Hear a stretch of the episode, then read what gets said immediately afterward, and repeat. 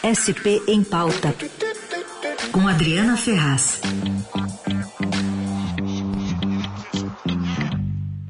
Oi, Adri, bom dia.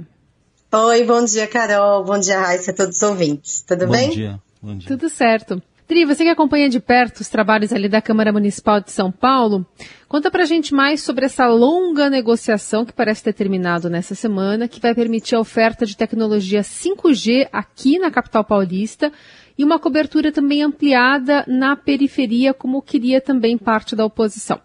Isso, foi uma negociação, negociação longa mesmo. É, o projeto é a chamada Lei das Antenas. Ela foi aprovada em junho, quer dizer, quase seis meses aí de negociação para que a casa aprovasse em segundo turno esse projeto de lei que ele permite o 5G, por quê? Porque o 5G é uma tecnologia que exige antenas é, em maior número e antenas menores, né? Tem que se espalhar antenas pela cidade inteira, não antenas grandes, mas pequenas, para que esse sinal de 5G, então, seja de qualidade na cidade. E, além disso, há um problema muito grave em São Paulo há muito tempo, desde que a gente teve o acesso à internet, né, 4G, 3G, enfim, desde o início, de cobertura do sinal da internet nas áreas mais periféricas. Olha, a gente tem dificuldade às vezes nas regiões centrais. Imagine lá nos extremos, cidade de Tiradentes na zona leste, Jaraguá na zona norte, Grajaú, Jardim Ângela na zona sul, são bairros, são distritos onde o sinal é muito falho. Então as pessoas sofrem muito para acessar a internet Pra, até para falar pelo celular, também o sinal do celular é ruim. E pior ainda, Carol e Heisen, tem o problema é, dos equipamentos públicos. Então, por exemplo, unidades de saúde dessas regiões mais afastadas não têm acesso à internet. E aí prejudica o atendimento à população. Não se consegue, por exemplo, acessar um prontuário médico eletrônico. As escolas também têm dificuldade, tiveram muita dificuldade em relação à pandemia por causa do ensino híbrido, porque não tinha qualidade de internet. Então, o que a Câmara fez foi aprovar um projeto que obriga não é obriga, na verdade, mas faz um acordo ali com as operadoras de telecomunicações, né, Vivo, TIM e Claro, principalmente, para que elas é, instalem mais antenas na periferia. Fizeram uma negociação aí longa, o prefeito Ricardo Nunes participou e ficou, então, acordado que essas operadoras vão ter que instalar 286 antenas nesses lugares mais periféricos. Não foi possível colocar essa obrigação no texto porque seria inconstitucional. Então fizeram um acordo separado que durante a regulamentação da lei, então elas vão ter que assinar um termo de compromisso aí garantindo a instalação dessas 286 antenas, Raíssen e Carol. Muito bem. O Adri, tem outro assunto que você trouxe aqui recentemente que agora se concretizou, vai se concretizar o acordo sobre o campo de Marte, é isso? Isso, saiu ontem, viu?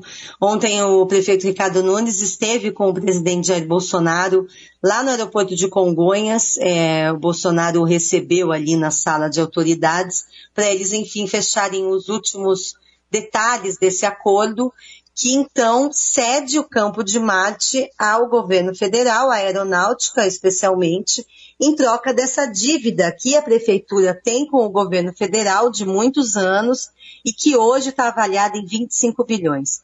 É um acordo polêmico, mas é um acordo histórico para a cidade. A cidade passa a ter depois desse acordo homologado, né? Ontem foi dada a palavra dos dois lados ali.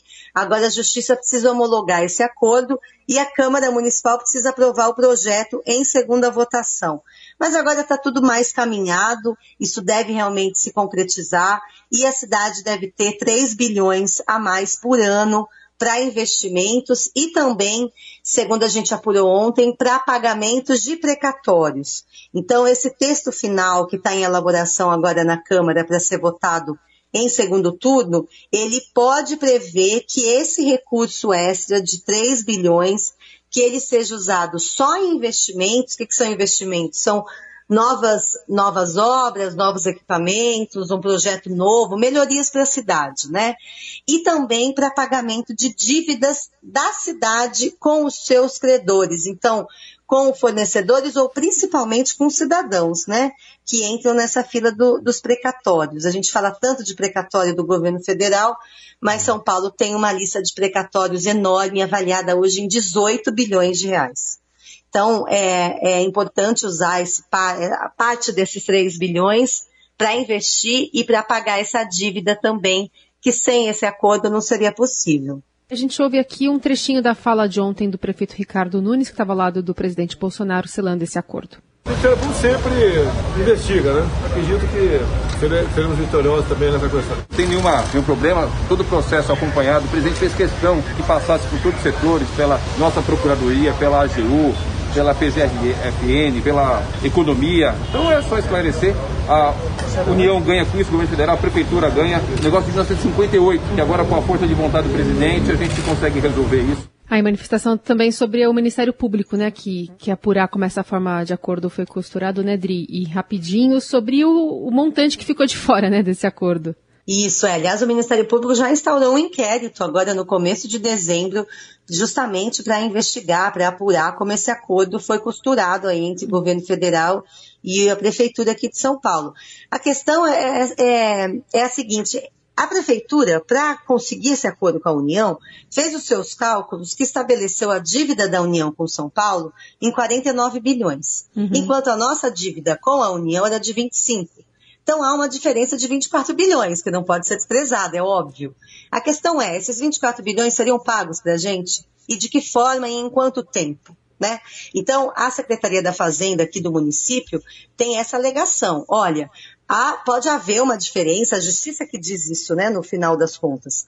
Pode haver uma diferença, mas essa diferença seria também judicializada. E poderia só ser paga à prefeitura, se for paga algum dia, daqui a anos, daqui a décadas. Então, esse imbróglio jurídico, que já dura é, desde 1958, que a prefeitura entrou na justiça é, uhum. pelo Campo de Marte, isso poderia se prolongar muito mais. Então, para a prefeitura foi um bom negócio, porque é dinheiro na mão. Agora, sempre é bom se investigar, e é o que o Ministério Público vai fazer agora. E essa fala do presidente Jair Bolsonaro foi em relação a isso.